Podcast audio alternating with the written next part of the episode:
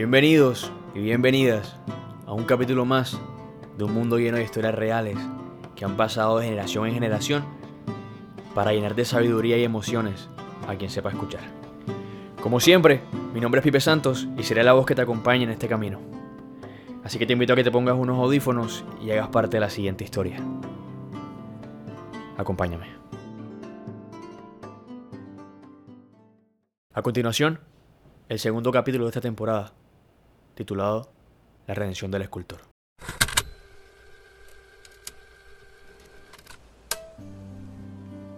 Hay una historia bastante popular en mi familia que dice que en lo que hoy conocemos como América Latina existió un lugar donde solían encontrarse los más grandes comerciantes de Europa, entre otras élites capaces de adquirir mercancía en grandes volúmenes. El punto de encuentro era este sitio, ya que geográficamente era perfecto para adquirir y luego distribuir la mercancía. En este lugar, el producto más demandado eran personas, negros provenientes de África, nativos e indios, que luego de ser comprados como quien compra una gallina, eran forzados a realizar cualquier tarea que su dueño y amo les pidiera hacer. Muchos de estos esclavos eran cazados como animales en sus pueblos de origen por comerciantes blancos, raptados de sus pueblos y desprendidos de sus familias en el mejor de los casos, porque en otros capturaban a sus esposas y a sus hijos y eran vendidos a un precio mayor, ya que un esclavo que tiene a su familia consigo es mucho más difícil que se revele, porque sus dueños entonces violarían y matarían a sus esposas e hijas, y esto hacía que fueran mercancía mucho más sumisa y leal a sus dueños. Los esclavos eran enviados en condiciones precarias en barcos mercantes hacia los puertos de venta. En estos sitios eran llevados a las negreras, que eran una especie de bodega para esclavos, y ahí eran clasificados según condición física y estado de salud, para luego ofrecer al mejor postor. Cartagena era uno de los puertos más importantes para el tráfico de negros, una ciudad costera en América, donde se dice que los negros eran llevados a las plazas principales y ahí eran expuestos para que los compradores pudieran verlos y hacerse con ellos. En una de esas negreras se encontraba Fatir, un tipo que había nacido en el Congo, trabajaba la madera en su pueblo natal y era muy bueno a la hora de hablar.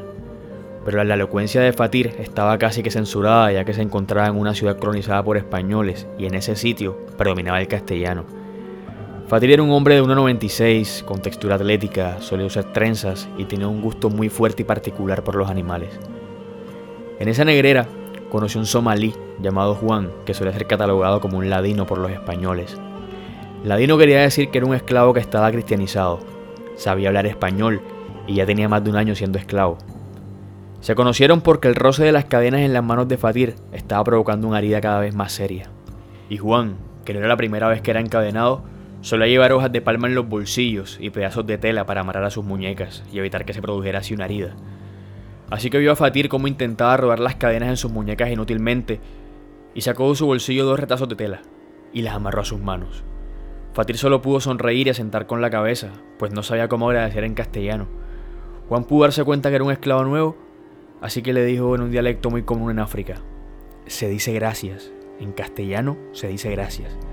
Y Fatir, que tenía más de seis días viajando en barco hacinado y sin poder hablar con alguien, le dijo, eres la primera persona que me habla en una semana. Pensé que no iba a volver a escuchar mi lengua más nunca.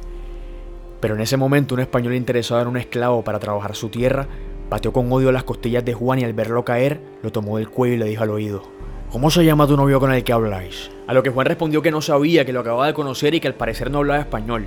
Lo que nadie sabía era que el tipo que lo acosaba era un reconocido conquistador y estaba buscando esclavos para cultivar en hectáreas y hectáreas de terreno que había conseguido. Así que se fue donde el encargado y pagó cuatro monedas de plata por Juan y por Fatir. Después de eso se acercó a Juan, lo tomó de los testículos y le dijo, o enseñáis a tu noviacito a hablar español, o te los corto, ¿eh? Desde ese día comenzó la maldición de Fatir. Después de un mes de azotes diarios por no entender la lengua, algo en Fatir cambió. Soñaba todos los días que escapaba de esos terrenos y volvía con su familia en el Congo. Así que un día emprendió con el escape. Esperó la noche y al no escuchar nada más que el viento, empezó a correr. Pero no había pasado la primera frontera del terreno de su dueño cuando un disparo en el hombro lo tumbó al suelo. Había sido un hijo del conquistador, que en las noches por diversión esperaba que algún esclavo saliera para dispararle. Fatir quedó tirado en el suelo y solo escuchó como a lo lejos le gritaban varios niños. ¡Negro cimarrón! ¡Negro cimarrón! Así se le decía a los esclavos que escapaban de sus dueños. Esa noche le cortaron un dedo de uno de sus pies y le dijeron que si volvía a escapar, el siguiente en irse sería su ojo derecho. Al cabo de un año de maltrato y trabajos forzados, su hombro había sanado y ya podía entablar una conversación hablando en castellano.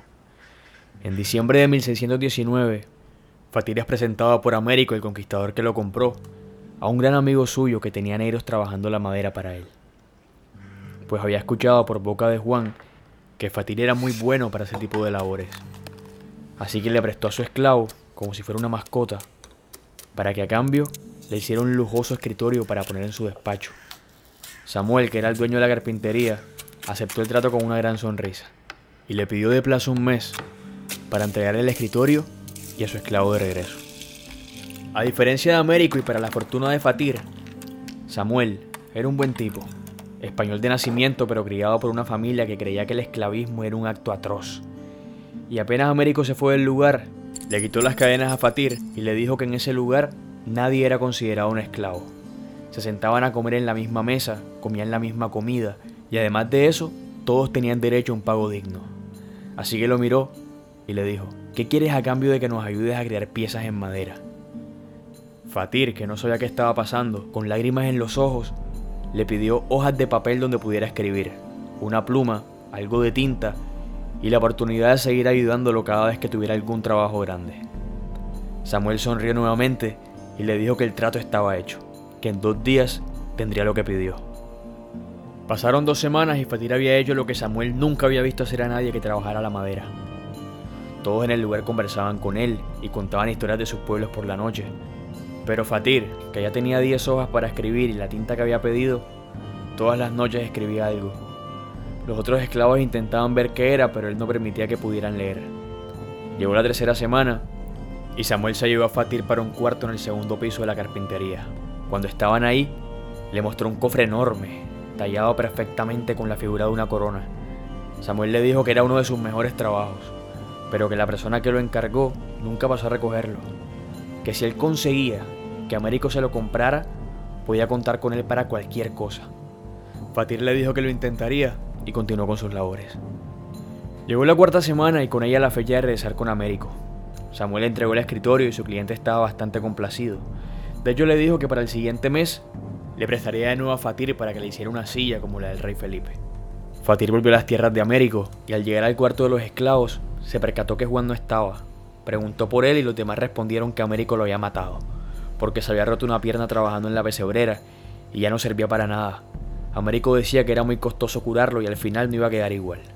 En ese momento, Fatir sintió ganas de vengarse, pero sabía que no podía, que intentar hacerlo era arriesgar su vida y la de sus compañeros. Al día siguiente, llegó un hombre a caballo a notificar a Américo que el rey Felipe le había enviado una carta. Decía que se había enterado de sus conquistas y que tenía muy buenas tierras en Cartagena, que le enviara por barco tributos en especie, antes de llevar personalmente el oro que debía tributar. Américo pensó de inmediato en enviar las mujeres más hermosas que había visto en aquella ciudad. Pensó en prendas, y al estar con Fatir, que le estaba ayudando a ubicar su nuevo escritorio, le preguntó qué había visto donde Samuel que pudiera ser valioso. Fatir le dijo que una reina danesa había pedido un cofre hermoso con una corona tallada finamente, pero nunca había ido por él, que era fabricado en la madera más resistente y que tenía la cerradura fabricada en oro. Américo pensó y se dio cuenta que podía meter al mismo tiempo las joyas y demás obsequios en ese mismo cofre. Así que fue directo donde Samuel y le preguntó por aquel cofre. A lo que Samuel muy extrañado se lo mostró y Américo quedó impactado con tan maravillosa creación y le dijo que lo compraría pero que estaba demasiado ocupado para encargarse de llevárselo al rey, y le preguntó si él podía hacerse cargo. Américo estaba dispuesto a pagar la cantidad que se le pidiera, pero Samuel le dijo que lo estaba poniendo en una posición muy incómoda, porque eso requería mucho tiempo y además personas que se encargaran de llevar ese cofre hasta el puerto sin dañarlo, que no se comprometía a llevar a cabo su petición. Américo, muy insistente, le dijo que le prestaría a Fatir por dos días para que lo ayudara con esa labor. Samuel aceptó, pero le dijo que lo hacía porque lo estimaba mucho y era un muy buen cliente, pero que no a cualquiera le haría tal favor. Se dieron un apretón de manos y Américo abandonó el lugar. A la mañana siguiente, Tafir fue llevado a la carpintería con instrucciones claras de obedecer en todo lo que se le dijera en ese lugar. Una vez ya las puertas estuvieron cerradas, Samuel abrazó a Fatir y le dijo que había cobrado 50 monedas de oro por ese cofre, que no sabía cómo había hecho, pero que lo logró, Fatir sonrió y le dijo que ahora quería su parte. Samuel muy entusiasmado le dijo que le daría cinco monedas de oro y que le diría a Américo que se lo vendiera para trabajar con él en la carpintería, que ya no volvería a ser un esclavo igual. A lo que Fatir de inmediato le dijo, yo no quiero tu oro, quiero que me metas en ese cofre, le pongas llave y me envíes para donde te dijeron que lo enviaras. Samuel le dijo que estaba loco, que con qué le respondía Américo cuando se enterara que le había enviado un esclavo dentro del cofre a la persona que lo iba a recibir. Fatir volvió a sonreír muy confiado y le dijo, no te preocupes, de eso me encargo yo. Me prometiste que harías lo que yo te pidiera y solo quiero que hagas eso. Te prometo que no te pondré en peligro. Samuel aceptó y con mucho miedo al día siguiente lo metió en el cofre. Lo cerró con un candado y mandó a su hermano Pablo a que entregara la llave personalmente en el lugar de destino. Horas más tarde, el cofre estaba en el barco con instrucciones claras de ser enviado a España y entregado al rey Felipe. Cuando el barco ya estuvo en aguas abiertas, Fatir deslizó suavemente una hoja por el pequeño espacio entre la tapa del cofre y el cuerpo del mismo, donde describía que adentro se encontraban diversas joyas y un esclavo escultor que ya estaba vendido a un mercenario africano en el Congo y que además sería recogido en el puerto. También especificaba que el tipo que acompañaba el cofre tenía la llave. Los dueños del barco, que siempre se vendían al mejor postor, vieron las hojas salir del cofre y dijeron que era una oportunidad para conseguir oro. E intrigados por las hojas, le dijeron a Pablo, hermano de Samuel, que si no quería que lo mataran, se sentara y abriera el cofre. Al abrirlo, encontraron al esclavo, las joyas y además otra hoja que decía, te envío lo acordado junto con el esclavo que quieres para tus esculturas. Son cinco anillos, veinte perlas, una pluma para escribir y la tinta color rojo que me pediste. Adicionalmente, te dejo más joyas y objetos que puedes vender muy bien si te encargas de Américo de Castillas en Cartagena de Indias y lo matas pues no hemos podido hacer más negocios ya que siempre está pidiendo tributos por cada viaje. Los dueños del barco sacaron a Fatir, tomaron las joyas y se dieron cuenta que habían 50 perlas, 30 anillos y dos coronas fabricadas en plata y oro. Hablaron entre ellos y dijeron, entregamos el cofre y al esclavo, sacamos las joyas, quedan para nosotros y al llegar a Cartagena matamos al tal Américo. El trabajo está hecho y sea quien sea el que lo mandó hacer, estará complacido y el trato sería justo. Y así fue. Llegaron a las costas de África, abrieron el cofre, sacaron a Fatir, soltaron sus cadenas y zarparon hacia Cartagena nuevamente con un botín que no se esperaban. El hermano de Samuel, amarrado en la proa, solo gritaba que se estaban equivocando y que ese no era el plan del cofre. Los dueños del barco lo amordazaron y lo llevaron de regreso a las costas de Cartagena. Una vez ahí, lo soltaron. Pablo se fue a la carpintería corriendo y acompañado por los dueños del barco para comenzar a contarle a Samuel lo que había pasado. Samuel no sabía nada sobre las hojas, así que llamó a Américo para explicarle. Y cuando Américo llegó a la carpintería a buscar a su esclavo y llevárselo, fue emboscado por Luis, otro español dueño del barco que junto con sus hermanos lo ataron de pies a cabeza, lo llevaron a la plaza y le cortaron la garganta hasta dejarlo desangrar. Sabía que si lo dejaban en esa plaza, la persona que pagó por su muerte sabría que el trabajo estaba hecho Fatir pudo volver con su familia, Samuel tuvo su oro y la venta de su cofre, y la vida de todos tomó un curso diferente. Se dice que si le quitas la libertad a un hombre, estás despertando su versión más inhumana, y el alma es libre, por lo que hará todo lo posible por volver a volar.